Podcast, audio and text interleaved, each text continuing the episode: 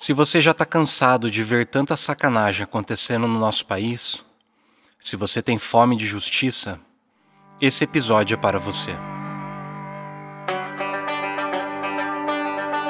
Este podcast não é para pessoas super espirituais, gente que não chora, não erra, que não sabe o que é derrota. Este podcast é para os cansados, os exaustos, os envergonhados, homens e mulheres fracos pecaminosos e com talentos limitados. É para gente inteligente que sabe que é estúpida e para discípulos honestos que admitem que são canalhas. Se você sabe que diante de Deus não passa de um maltrapilho, este podcast também é para você. Eu não gosto de me sentir enganado. E isso já aconteceu comigo algumas vezes. Contratando algum serviço, ou até comprando alguma coisa. Por vezes me senti lesado, e isso despertou um sentimento de ira, uma revolta, algo que eu desconhecia. A verdade é que ninguém gosta disso. Quando somos explorados de alguma forma, o sentimento de revolta é inevitável. E isso acontece porque todos nós temos um senso de justiça interior. E esse senso de justiça, ele não se conforma diante da exploração, da enganação e da injustiça de uma maneira geral. Seja na área econômica, na política ou até na religião. A maioria das revoluções nascem quando esse sentimento de revolta se torna maior que o medo da repreensão. Foi isso que aconteceu, por exemplo, na Primavera Árabe, cerca de 10 anos atrás. Foi isso que aconteceu na Revolução Francesa, do século XVIII, na Reforma Protestante do século XVI e até na Revolta dos Macabeus no século II antes de Cristo, quando os judeus se rebelaram contra os gregos. Enfim, era exatamente isso que os judeus do primeiro século esperavam do Messias. Eles criam que o Messias iria liderá-los contra o Império Romano sustentando uma revolução que poria fim ao domínio dos povos estrangeiros. Nosso país está dividido entre duas ideologias políticas que se propõem a serem essa revolução que mudaria as injustiças da nossa sociedade. Mas, como eu disse no episódio anterior, eu não creio que nenhuma dessas ideologias seja a resposta que precisamos. E é por isso que eu quero apresentar uma outra visão sobre essa questão da revolução que Jesus lidera.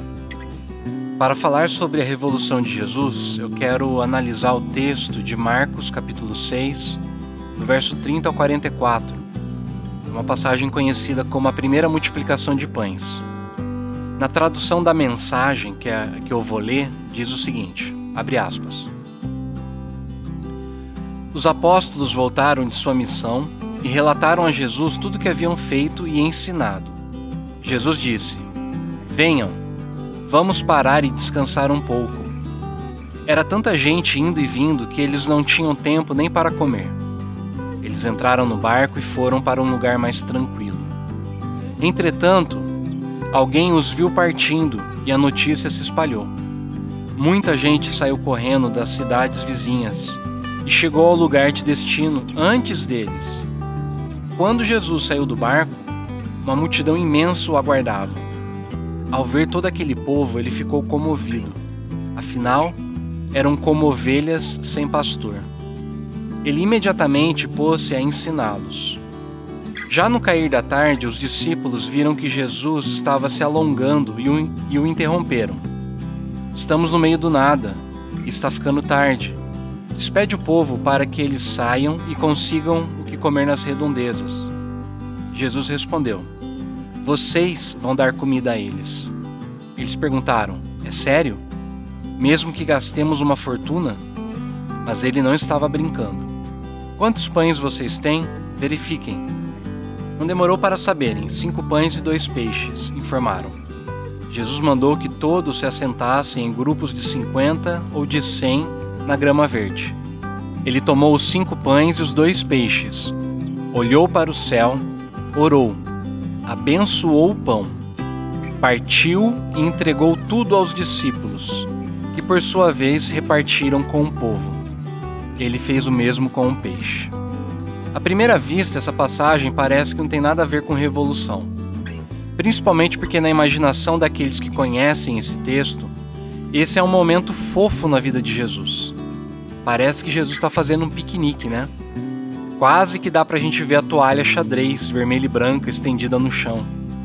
Mas não é isso que está acontecendo. Jesus e seus discípulos vão até um lugar isolado para descansar. Eles estão numa zona rural num lugar afastado das cidades. Todavia, segundo os comentaristas bíblicos, essa região era extremamente simpática ao movimento dos zelotes. E quem eram os zelotes? Eles eram revolucionários, guerrilheiros treinados, uma espécie de milícia da época. Eles eram os caras que usavam armas para lutar contra o Império Romano. Então você tem Jesus nesse lugar deserto, onde as pessoas esperavam uma revolução armada. Aprofundando um pouco mais essa análise, repare que o texto nos diz que se juntam a Jesus 5 mil homens. Na tradução que eu li, não faz essa especificação, mas todas as outras falam que eram 5 mil homens. E mais uma vez, segundo os comentaristas, existem duas formas de entendermos isso. Ou os 5 mil homens são pais de família e apenas eles são contados enquanto as mulheres e as crianças são omitidas, ou então você tem 5 mil homens porque, na verdade, somente homens apareceram. E nesse caso, os homens apareceram porque eles eram os caras que queriam ir para a guerra. Eles se reúnem em torno de Jesus, muito provavelmente, para fazer dele o líder do movimento revolucionário. E existe uma grande possibilidade de que essa seja a interpretação correta. Porque quando a gente olha essa mesma passagem no Evangelho de João, o texto de João vai dizer que Jesus ele sai desse lugar porque os homens é, que foram alimentados por ele, eles queriam proclamá-lo rei, queriam torná-lo o Messias, o Messias militar. É como se eles dissessem para Jesus: seja o nosso libertador, seja o nosso líder, seja aquele que vai liderar a gente contra as nações estrangeiras que estão nos oprimindo. Agora, sabe o que é mais interessante? É que Jesus se identifica com esse clamor e, de certa forma, ele atende o pedido deles. O autor nos diz que ele olha para esses caras e se compadece deles porque eram como ovelhas sem pastor. Acontece que, ao contrário do que muitos pensam, essa imagem das ovelhas sem pastor não é primordialmente uma metáfora de cuidado individual, como quando você lê no Salmo 23: O Senhor é o meu pastor e nada me faltará. Não é esse tipo de cuidado que o texto está se referindo. Na verdade, quando diz que Jesus se compadece porque eram como ovelhas sem pastor, o que está por detrás disso é que Jesus é a resposta para uma oração que Moisés fez quando ele estava para morrer. No livro de Números, no Antigo Testamento, no capítulo 27, nos versículos 16 e 17, a oração de Moisés diz o seguinte: abre aspas. Então disse Moisés ao Senhor: Ó Senhor, autor e conservador de toda a vida, põe um homem sobre esta congregação, que saia adiante deles e que entre adiante deles, que os faça sair que os faça entrar, para que a congregação do Senhor não seja como ovelhas que não têm pastor. Fecha aspas. E aí, na continuação desse texto, o versículo 18 vai dizer o seguinte: Disse o Senhor a Moisés: Toma Josué, filho de Num, um homem em quem há o espírito, e impõe-lhe a mão. Perceba então que essa ideia de entrar e sair, de ir à frente, entrar e sair, na verdade, é, uma, é, um, é um é jeito que eles usavam para falar sobre é, o tipo general que vai na frente do exército. Significa que Josué deveria liderar o povo na batalha. Foi exatamente isso que Josué fez. Ele foi o grande líder militar do povo de Deus. Ele foi é, aquele que foi o líder que, que possibilitou que o povo pudesse conquistar a terra prometida. Ele foi o revolucionário, general. Portanto, na maioria das vezes que na Bíblia fala sobre ovelhas sem pastor, é, na verdade ela está usando uma metáfora que é político-militar. Profeta Ezequiel também fala disso, de ovelhas que não têm pastor, e ele, depois ele vai explicar essa, essa metáfora, ele fala dos os governantes do povo de Deus. E é disso que Marcos está falando. E se é isso que Marcos está dizendo para a gente, se ele está dizendo então que Jesus é essa resposta à oração de Moisés, ele está nos dizendo que Jesus é o novo Josué.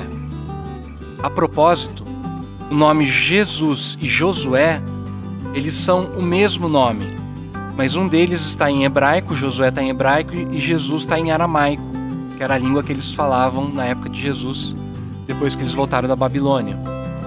Jesus é aquele então que vai à frente das ovelhas de Israel. Ele é esse líder revolucionário. Só tem um detalhe: a forma que ele luta é diferente. Porque ao invés de é, saciar o desejo desses caras, de terem um líder que fosse à frente deles, que ensinassem eles a usarem as armas, que formassem eles como um exército, Jesus não dá armas para eles. Texto diz para a gente o seguinte: que Jesus imediatamente começou a ensiná-los. E depois ele os alimentou de maneira milagrosa. Eu e você, quando a gente pensa em pão, na verdade o que vem na nossa mente é carboidrato. A gente faz até às vezes a conta, né, de quanto de carboidrato a gente pode comer. Mas naquela época, na antiguidade, quando não havia tanto alimento disponível, também tanta variedade de comida como a gente tem hoje em dia, pão significava vida. Ou seja, o que Jesus está dizendo para eles é o seguinte: vocês estão esperando alguém que os liberte da opressão, que use armas e que traga morte aos seus inimigos. Mas eu não vim trazer morte. Eu vim para dar vida. Eu vim para poder virar esse mundo de cabeça para baixo. A revolução que eu vim trazer não é nada daquilo que vocês esperam. De que maneira então é, acontece essa revolução de Jesus? A meu ver, ela se dá a partir de dois elementos: palavras e obras. Palavras e obras. Em primeiro lugar, palavras vários momentos é, do Evangelho, Jesus diz que suas palavras têm o poder de dar a vida, têm a capacidade de sustentar a gente. Por exemplo, quando Jesus confronta o diabo na tentação do deserto, é, Jesus, Jesus está com fome e o diabo propõe que ele transforme as pedras em pães. Jesus responde o seguinte para o diabo: Nem só de pão vive o homem, mas de toda palavra que sai da boca de Deus. Mais tarde, quando Jesus encontra uma mulher num poço de Sicar, em Samaria, os discípulos tinham ido até a cidade para poder comprar comida. E quando eles voltam, Jesus vai dizer o seguinte para eles: Tem uma comida que vocês não conhecem. E eles imaginam que alguém apareceu e deu comida para Jesus. Mas Jesus responde: Minha comida é fazer a vontade daquele que me enviou. E na passagem paralela de, de João 6, é, Jesus ele vai dizer que ele próprio é o pão da vida.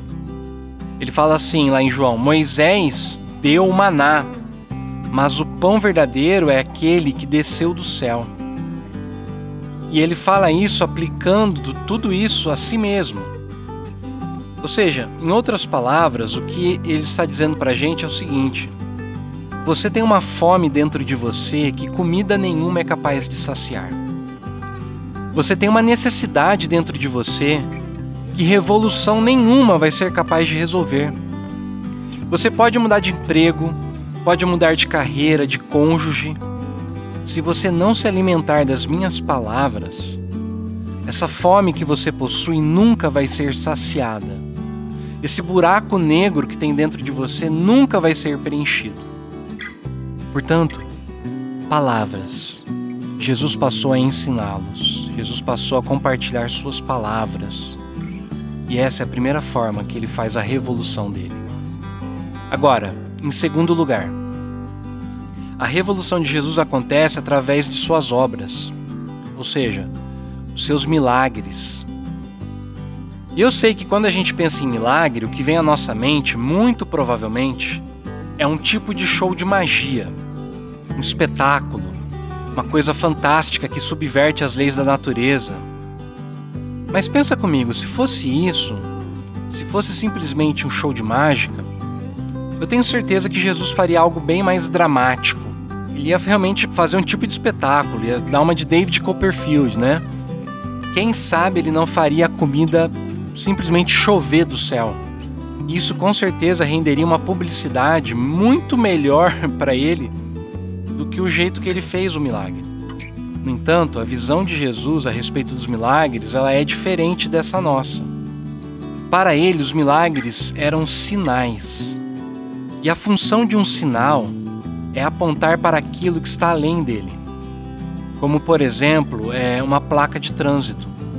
Nesse sentido, o objetivo dos milagres de Jesus é mostrar o propósito redentivo do poder dele.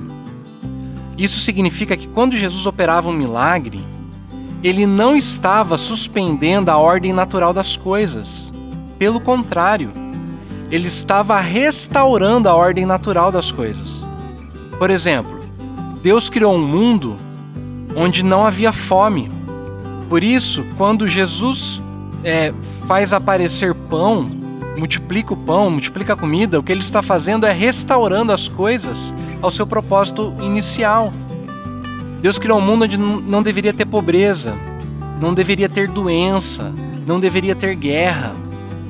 Portanto, quando Cristo cura uma pessoa, quando ele multiplica a comida, quando ele faz com que inimigos convivam juntos e se tornem irmãos, como acontece, por exemplo, com Mateus, que é um publicano, ou seja, uma pessoa que trabalhava para Roma e por isso era odiado pelos judeus.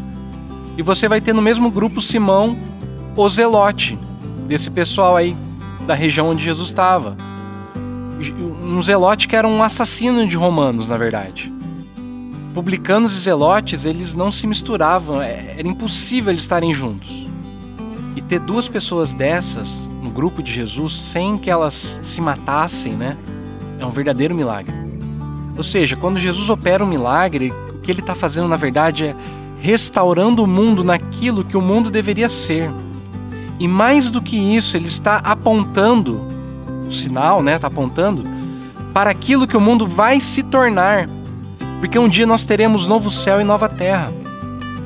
Portanto, são as palavras e as obras de Jesus que provocam a mudança necessária.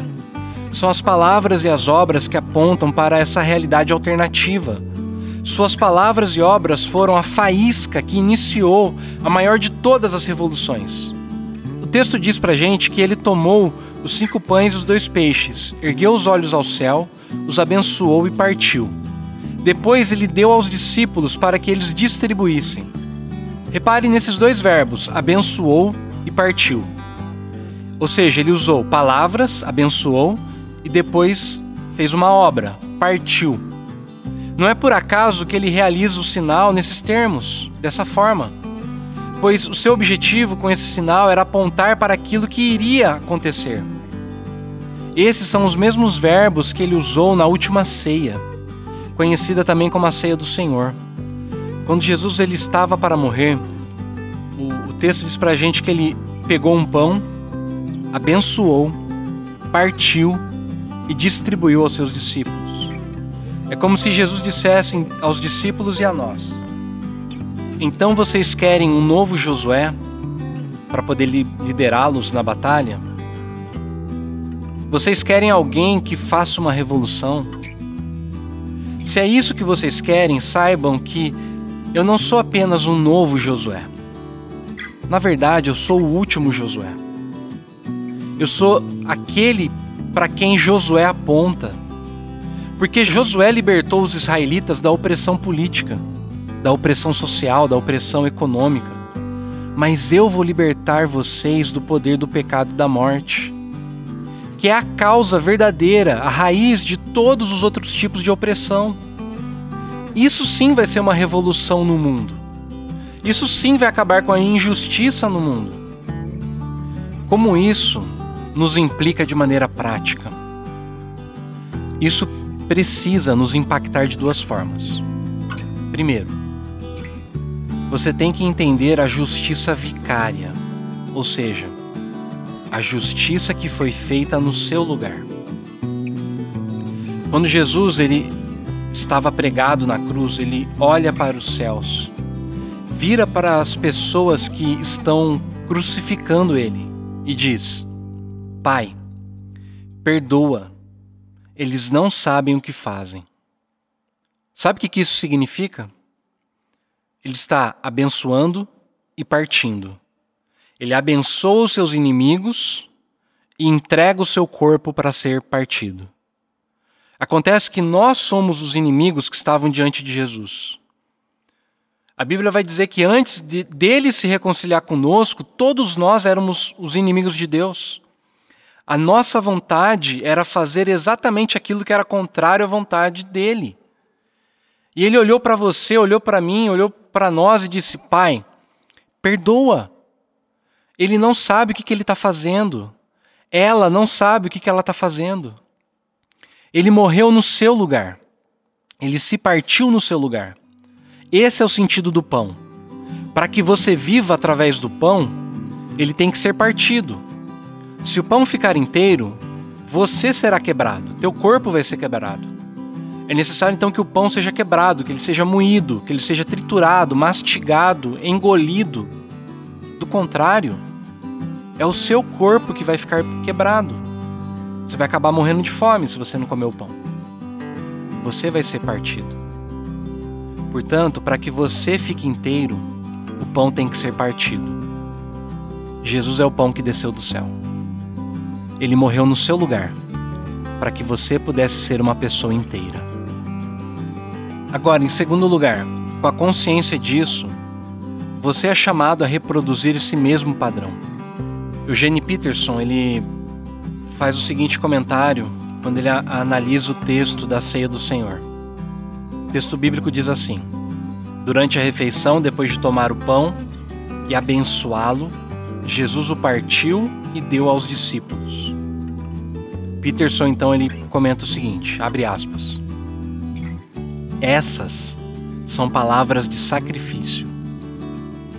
Durante a ceia do Senhor, nos apresentamos a Deus para que possamos nos tornar como Jesus. Nossa vida, como a dele, deve ser vivida como uma oferta de sacrifício, tomada, abençoada, partida e dada aos outros.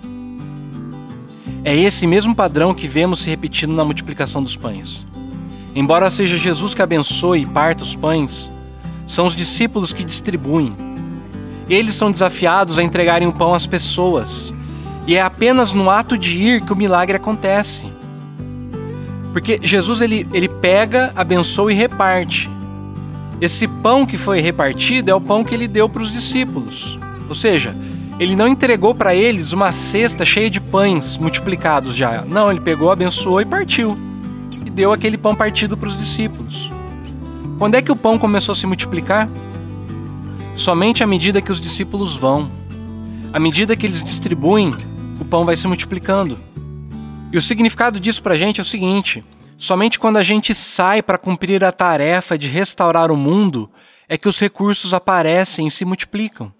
Somente quando a gente se dispõe a dividir aquilo que recebemos da mão do Senhor é que a revolução do amor acontece.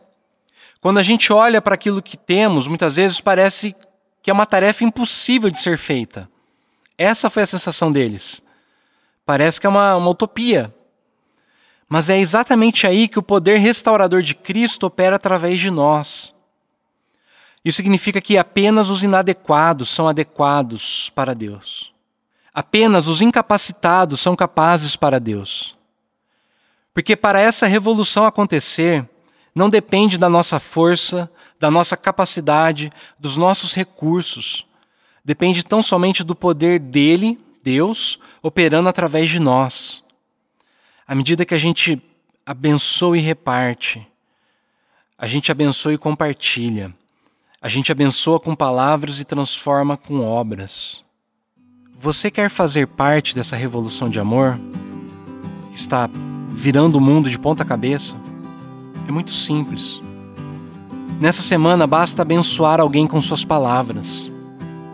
Um bom dia, boa tarde, boa noite, olhando nos olhos, sorrindo com o olhar, né? Se você estiver usando máscara, é algo que pode mudar o dia de alguém. Imagina o que não aconteceria com as pessoas se você passasse a elogiar mais, incentivar mais, apoiar mais, encorajar mais. Palavras geram vida. Além das palavras, você pode ajudar alguém com os recursos que Deus deu para você, mesmo que eles sejam poucos. Nas mãos de Jesus, o pouco que você tem abençoa uma multidão de pessoas. E você pode fazer isso diretamente, direto com alguém que você sabe que está precisando. Ou então você pode apoiar uma ONG ou uma instituição séria que vai fazer esse recurso chegar na mão de quem precisa. Aqui em Campinas eu conheço o pessoal da primeira IPI de Campinas, que está liderando né, uma campanha de agasalho, está sempre ajudando um monte de gente aqui do centro. Eu conheço o núcleo assistencial Dr. Eduardo Carlos Pereira Nogueira, que vai ajudar o pessoal lá da região mais sudeste. É... Tem o pessoal da Seara Urbana, que, que também abençoa moradores de rua, travestis, prostitutas. Essa semana eu fiquei conhecendo um cara que é o João Marcos, é um pastor lá do Espírito Santo. Ele tem um projeto Maltrapilho. E por conta do nome a gente acabou fazendo amizade aí. E, e, a visão dele é uma visão muito parecida com a nossa aqui. Ele tá plantando uma igreja, na verdade, debaixo de um viaduto. E, e, cara, ele tá cuidando de um monte de gente, um monte de criança, e eles também precisam de ajuda. Tem aquelas ONGs maiores também, tipo Viva Rio, Visão Mundial. A, a própria ONU tem suas agências, né? A Acnur e outras que cuidam de refugiados, crianças, enfim. O importante é você se lembrar daquela parábola que Jesus contou sobre o administrador infiel. Está lá em Lucas capítulo 16. E eu não vou repetir ela aqui porque não dá tempo. A questão é a conclusão que Jesus chega com essa parábola é que nós devemos usar as riquezas desse mundo para ganharmos amigos que nos recebam na eternidade. Sabe por quê? Porque o reino de Deus é um reino de amigos.